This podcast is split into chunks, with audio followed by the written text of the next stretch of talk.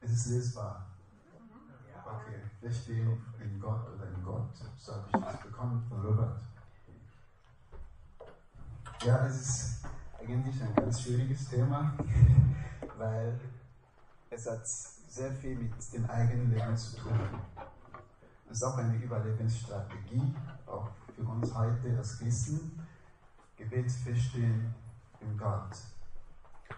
Ähm, ich möchte zunächst mit dem Wort Gottes beginnen. Als ich über dieses Thema äh, nachgedacht habe und gebetet, es gibt ein Wort und ich glaube, das möchte uns äh, Jesus uns geben heute. Und das ist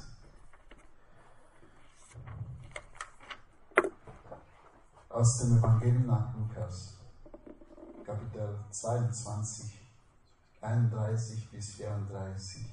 Und ich möchte, dass wir genau zuhören. Normalerweise diese Stelle äh, beziehen wir nicht auf uns selbst, sondern auf jemand anderen.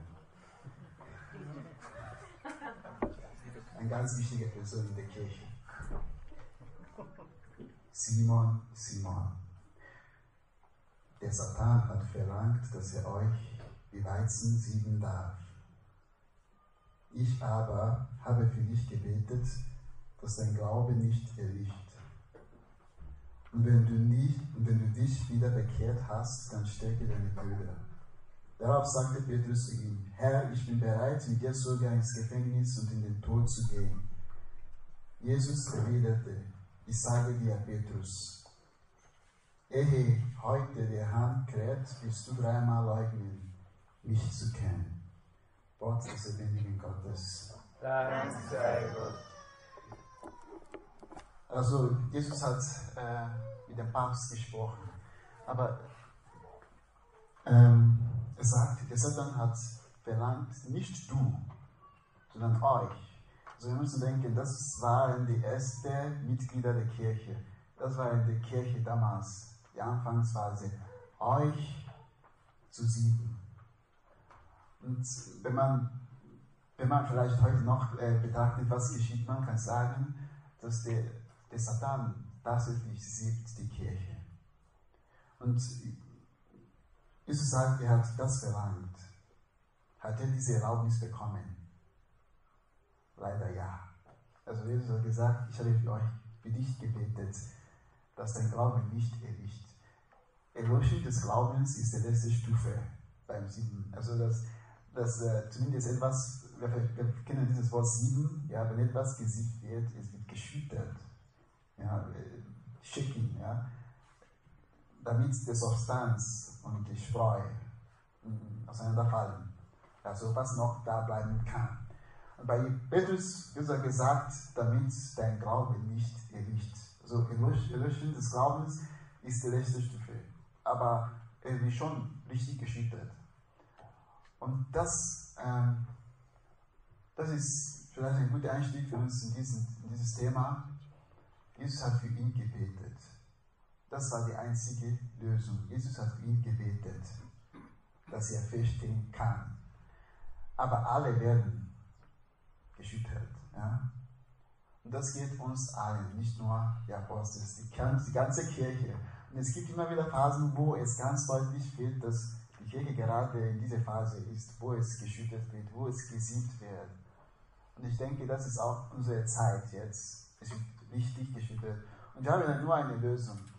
Und deswegen ist dieses Thema Gebet ganz wichtig. Jesus hat gesagt, ich habe für dich gebetet. Ähm, und das war das erste Punkt jetzt, das Wort Gottes. Ja? Und ich möchte zunächst ähm, etwas sagen über das Gebet. Das Gebet kann man von verschiedenen Perspektiven betrachten. Ich möchte nur etwas hervorheben. Das Gebet, wenn wir heute von Gebet sprechen, ich meine das Gebet im engsten Sinn des Wortes, also nicht in, im ausgedehnten Sinn des Wortes. Ich meine das Gebet wirklich, ähm, ja, also es gibt diese, dieses ausgedehnte Sinn des Wortes, wenn man zum Beispiel Paulus sagt, betet zu jeder Zeit, das heißt, macht alles im Alltag zum Gebet. Das meine ich nicht. Es gibt eine schöne Stelle, bevor ich darüber spreche, es, vielleicht Sie kennen dieses Wort, dieses lateinische Wort, laborare e orare. Also oder ora e labora. Das waren eben, ähm, man hat damit die Benediktsregel zusammengefasst im Mittelalter. Und dann merkt ihr das? Labor, ora e labora oder besser laborare e orare. E bedeutet und und irgendwann 19. Jahrhundert hat man daraus gemacht, man hat nur ST zu E gegeben. Und es wurde laborare est orare. Versteht, verstehen Sie? Also das Arbeiten wird zum Gebet. Das ist dieses ausgedehnten Sinne, so in bestimmten Gruppen. Auch die Reformer haben das übernommen. Das meine ich nicht. Also ich meine heute nicht laborare est. Ich meine laborare. Ja? Es ist etwas anderes. Äh, orare, Gebet. Das bedeutet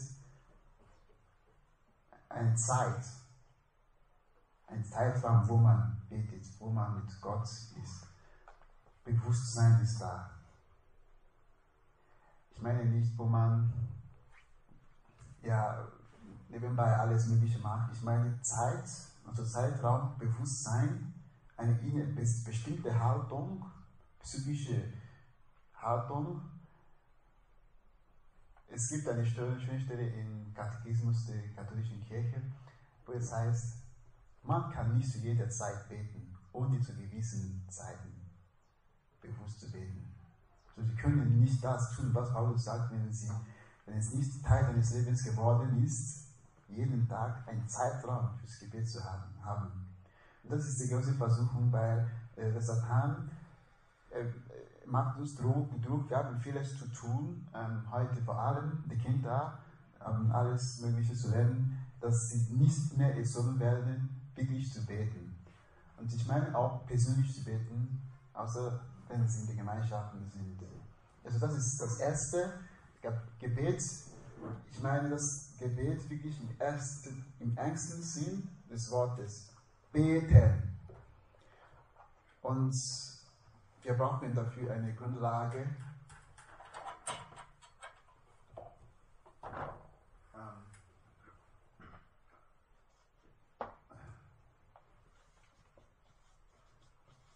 das ist das Gebet. Zweiter Punkt, Grundlage.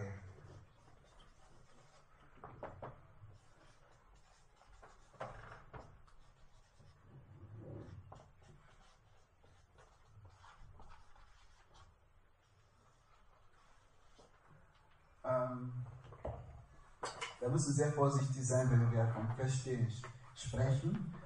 Äh, ich will noch darauf äh, zu sprechen kommen. Gebet, also vom Thema her wissen wir, also das Ziel unseres Vortrages heute ist, dass das Gebet äh, macht uns fest in Gott. Das, das Gebet hilft uns treu zu bleiben, fest in Gott zu bleiben. Aber äh, Gebet und Feststehen in Gott, es gibt eine Grundlage. Ohne diese Grundlage ist es sehr gefährlich. Und das kennen wir alle. Diese Grundlage ist die Demut. Wenn man feststehen hört, so man steht sich vor, so also wirklich bodenständig und fest. Man muss vorsichtig sein. Das Wort verstehen. Dort, wo es im Neuen Testament kommt, oft steht in einer, es wird oft mit einer Mahnung zu denen verbunden. Zum Beispiel 1. Korinther 10, 12. Wer meint zu stehen, so achten, dass er nicht fällt. Also Feststellen in Gott ist wirklich etwas, äh, wir werden durch Gebet fest in Gott, aber es ist ein Gebet, ein demütiges Gebet. Und was ist Demut? Demut ist, dass der Mensch erkannt hat, er hat sein Unvermögen erkannt und wendet sich an Gott, so hinwenden auf Gott. Wenn, wenn, wenn man das erkannt hat, wenn man bestimmte Dinge in seinem Leben erkannt hat, man, man weiß, es geht nicht ohne. Ich kann nicht ohne diese Hinwendung auf Gott wirklich meine Berufung leben oder mein, mein Christsein leben. Und daher ist die Grundlage, ist äh, Demut nicht irgendwas äh, Lebendiges. Also Demut drückt sich zunächst in erster Linie aus, so dass der Mensch zu Gott hingeht. Das ist Demut in erster Linie. Nicht bestimmte Gefühle oder bestimmte Werke. Das Demut, Demut in erster Linie ist, dass der Mensch zu Gott hingeht. Er kennt sich als Mensch und wendet sich an Gott, weil er hat seine Unfähigkeit, sein Unvermögen erkannt. Das ist der zweite Punkt. Ähm, dann zum Verstehen, noch ein bisschen tiefer zum Verstehen. Ich möchte jetzt etwas Praktisches fragen. Sie sitzen jetzt auf einem Stuhl oder vielleicht stehen Sie, wie ich. Fühlen Sie sich sicher auf deinem Platz? Also ich meine physisch, jetzt nicht psychologisch. Physisch, Sie fühlen sich sicher, oder? Okay, gut. Ich fühle mich auch sicher. ähm, aber können Sie sagen, dass Sie fest sitzen oder feststehen? Ja oder nein? Ja. Ja. Okay. Physisch, Sie stehen fest. Sie sitzen fest. Sicher? Okay. Aber was ist dann, wenn, ich sag mal, etwas Stärkeres auf einmal dich trifft? Bist du sicher, dass du noch da bleiben kannst? Also, ähm, ich meine, wir sind, also, vielleicht wir sind alle noch kräftig, wirklich, und äh, unsere Beine sind noch in Ordnung. Ähm, aber wenn ein etwas stärkeres, ein stärkerer Wind oder etwas jetzt passiert, sag mal, äh, jemand dich, äh, wie sagt man, schubst, also ganz stark, sie werden sich bewegen. Also das ist nicht fest. Es gibt das sicher, die, das Gefühl des, äh, diese Unterscheidung brauchen wir nicht im Alltag. ich möchte mir das sagen. Also es gibt das Gefühl der Sicherheit, aber es ist nicht feststehen. Das müssen wir unterscheiden. Es gibt das Gefühl der Geborgenheit. Es ist noch nicht feststehen. Ich kann noch äh, mich erinnern, jetzt einfach kein banales Beispiel. Vielleicht dann auch, dass du was mal erlebt. Ich war noch im Knabenpriester-Seminar und ähm, ich hatte ein Missverständnis mit, also wir, wir, wohnen, wir schlafen in einer großen Halle für 20, 30 kleine Betten. Und ich habe meinen Nachbar, wir haben ein Missverständnis gehabt und da hat es mich ein bisschen nur eigentlich ganz leicht geschlagen ins Gesicht. Und was ist passiert? Ich bin umgefallen und unbewusst geworden. Es war ganz leicht, ganz normal. Unbewusst geworden, ich weiß nicht wie viele Sekunden. Er hat Angst geworden und hat mich wieder gebracht, hat mich äh, aufgelötet. Und der Punkt ist, hier ist ein junger Mann, der normalerweise diese Selbstsicherheit hat. Und nur ein kleiner Schlag hat ihn umgeworfen. Nicht nur das, sondern ins Unbewusstsein. Weil Jesus sagt, der Satan hat verlangt, euch zu siegen. Das dürfen wir nicht unterschätzen. Das unterschätzt man oft. Genau, es ist ungefähr so, was passiert. Wir fühlen uns sicher, aber es kann etwas passieren und der Glaube oder diese Beziehung ist total ähm, weg. Total. Und Verstehen in Gott ist nicht diese, dieses Gefühl der Geborgenheit. Wir dürfen das haben, ja, wir dürfen das genießen, diese, dieses Gefühl der Geborgenheit in Gott, äh, die Gemeinschaft, aber es nicht verstehen, ist auch nicht Begeisterung, ist auch nicht Beteiligung des Glaubens. Das ist eine Gefahr von heute, weil immer Extreme erzeugen Extreme. Da muss man aufpassen. Wenn die Dinge schief laufen, dann werden wir mehr und mehr zum Apologetiker sozusagen. Der eine werden Progressiven, der andere werden Traditionalisten. Das macht dich noch nicht fest in Gott. Es kann eine, eine Erscheinungsform davon sein, aber nicht unbedingt. Ich kann hier ganz stark über Gott predigen, sprechen oder in den Medien wirklich den, den wichtigen Glauben ganz stark vertreten. Das ist noch nicht verstehen Gott. Das hätte Petrus so gerne gemacht. Das ist noch nicht Verstehen in Gott. Verstehen in Gott ist Okay, ich werde noch, es gibt zwei, zwei Momente, die, die es gibt noch zwei Momente im Leben, die ich werde hervorheben, ähm, wo wir dieses Verstehen festlegen können, wo wir das, aber die Voraussetzung dafür ist im Alltag natürlich. Also, dritter Punkt ähm, ist einfach diese Unterscheidung.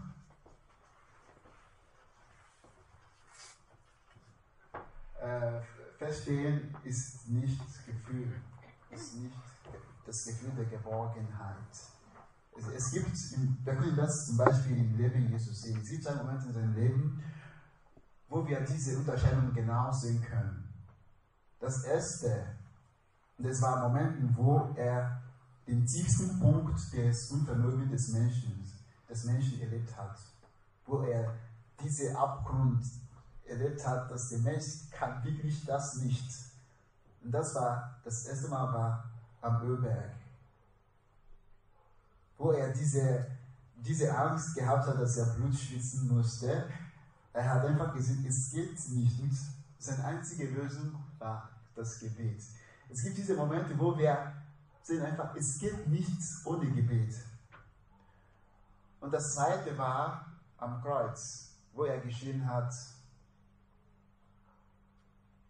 Eloi, Eloi. Mein Gott, mein Gott, warum hast du mich? Da hat er nichts von Gott gespürt. Da hat er nichts von Geborgenheit gespürt, aber er war fest in Gott. Ja, und das war, diese Momente hat er so gleich äh, ins Gebet verwandelt. Da sehen wir, das Sicherheitsgefühl kann wegkommen, Geborgenheit kann wegkommen. Vielleicht können wir überhaupt nicht mehr reden, vielleicht können wir uns nicht mehr öffentlich vertreten, aber das Verstehen ist da durch das Gebet. Das hat Jesus uns gezeigt. Und jetzt gibt es jetzt zwei Momente in unserem Leben, wo wir das feststellen können. Und bevor ich das sage, möchte ich nochmals eine andere Stelle lesen.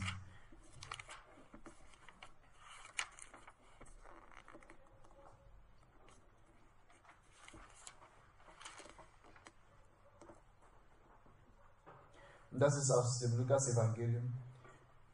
Aus dem unmittelbaren Kontext hat es nicht mit uns zu tun, also mit den Menschen, sondern mit der Kraft Gottes des Bösen. Aber es gibt ein, es gibt das ein Prinzip drin, das uns betrifft. Jesus sagt, solange ein bewaffneter starker Mann seinen Hof bewacht, ist sein Besitz sicher. Wenn ihn aber ein Stärkerer angreift und besiegt, dann nimmt ihm der Stärkere all seine Waffen weg, auf die er sich verlassen hat, und verteilt die Beute. Ja, das geht zunächst um die Kraft Gottes und des Bösen, aber dieses, dass der stärkere Mann, wenn er kommt, wir fühlen uns so lange sicher, sofern nicht Stärkeres gekommen ist. Solange alles noch gut geht, fühlen wir uns stark, aber wenn der stärkere Wind kommt, und vielleicht kommt es noch, dann wird es kritisch. Und die Frage, die ich mich gestellt habe, gibt es etwas, also abgesehen von Gott, gibt es etwas, das stärker als uns ist? Gibt es, ein, gibt es diesen stärkeren Mann? Und es sind zwei. Und das jetzt, ich weiß, der Antwort wird vielleicht sagen, äh, zunächst das Böse, das ist nicht überhaupt das Erste. Der erste ist etwas, ähm, ähm, etwas, was wir ganz sehr unterschätzen. Und das ist, ähm, ich habe das so genannt, ist unbedingt jetzt meine Idee, aber die Schwachheit des Fleisches.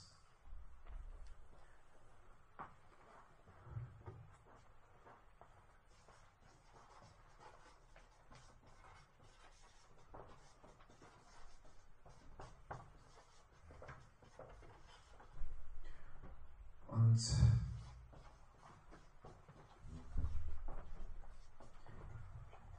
die Schwachheit des Fleisches und der Wertgeist.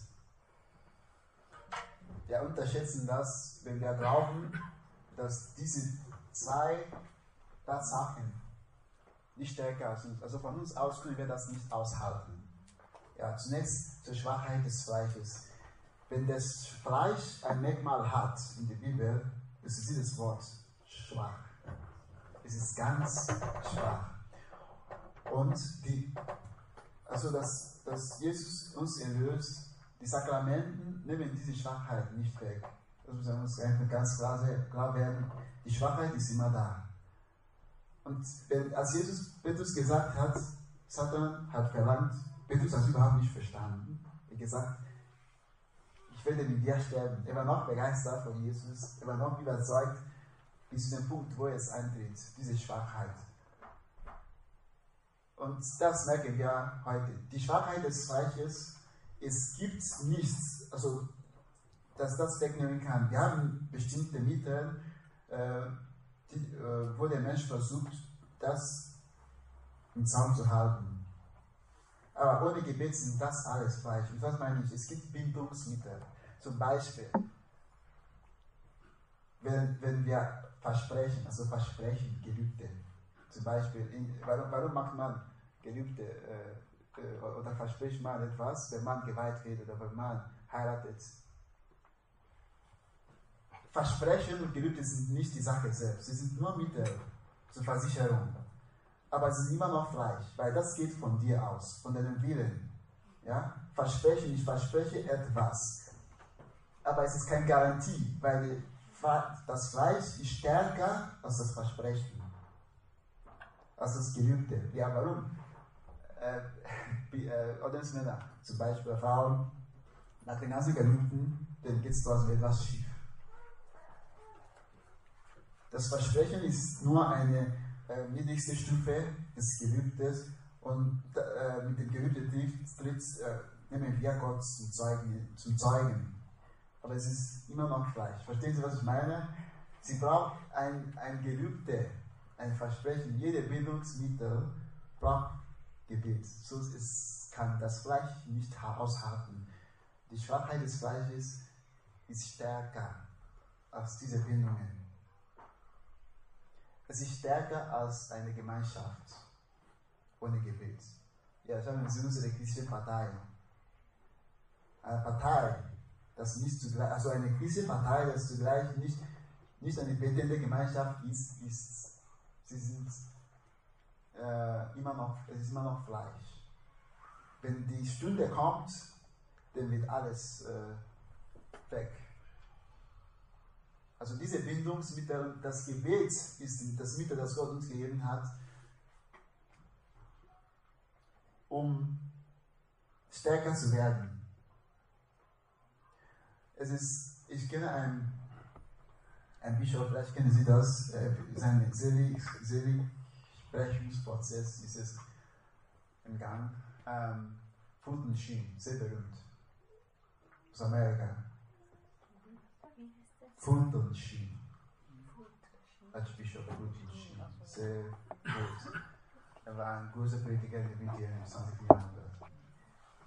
Als er geweiht wurde, von dem Tag, er war ungefähr über sechs Jahre in Pisa, ein Bischof, er hat jeden Samstag ein Votivmesse zur Mutter Gottes gefeiert, nur damit er ihn bewahrt vor großen Fällen, also damit er seine Keuschheit nicht bricht.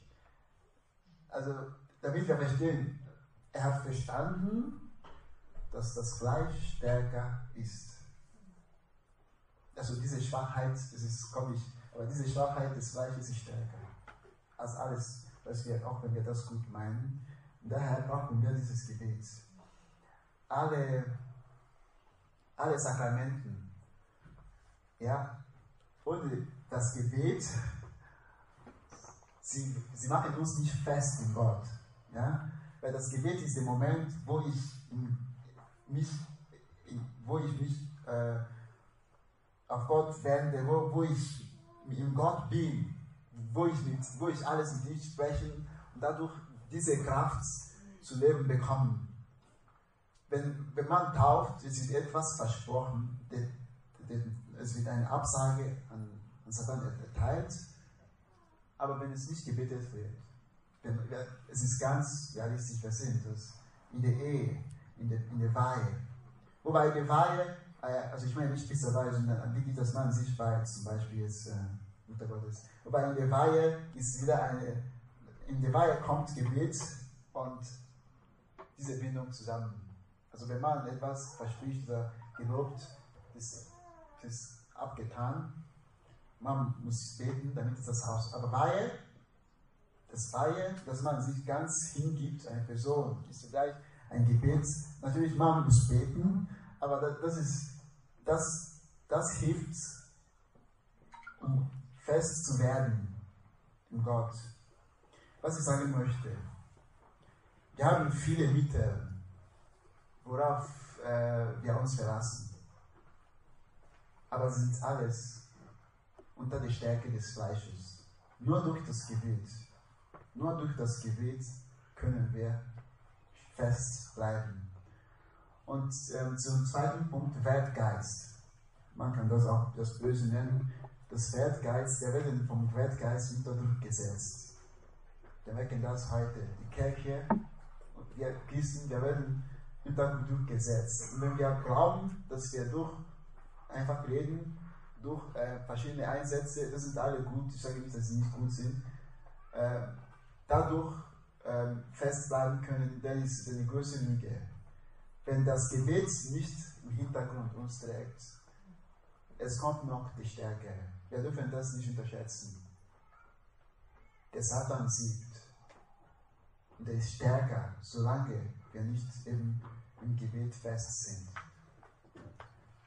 Ich habe, wir können das ganz sehen. Ich habe gestern eine, eine traurige Nachricht bekommen. Äh, ein Student, eigentlich ein begeisterter Gläubiger in Heiligen Kreuz, ist auf einmal, auf einmal äh, ausgetreten. Was ist passiert? Also er war auch in den Medien. Er hat, er hat äh, den Glauben vertreten als Jugendlicher. Er hat alles möglich gemacht. Ganz begeistert, hat mitgearbeitet.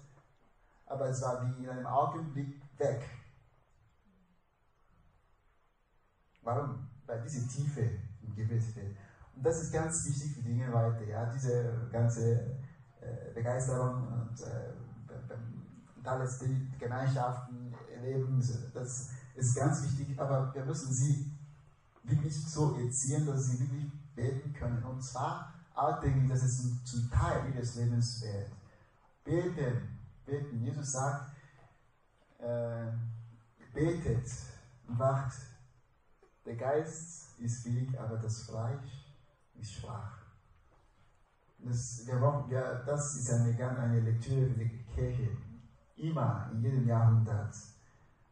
Also dieses Mittel beten, ohne den, ohne den ist alle anderen Mittel schwach. Und ja, das möchte ich mitgeben. Also Johann, ähm, Robert hat mir gesagt, äh, den Vortrag so 50 Minuten dauern. Das habe ich noch nie in meinem Leben geschafft. Und, äh, ich würde auch das heute nicht schaffen. Und es gibt ähm, eine Frage, die ich jetzt mitgebe für, ähm, wie nennt man das? Austausch. Austausch. Sind zwei Fragen.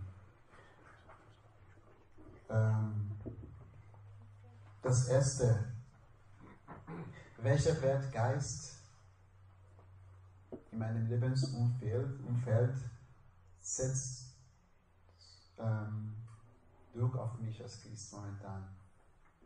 Also wir müssen überlegen, welcher Wertgeist setzt Druck auf uns als Christen momentan in meinem Lebensumfeld? Und dann die zweite Frage, welche Mittel habe ich bisher eingesetzt, um statt zu halten? Oder welche Mittel habe ich am meisten eingesetzt?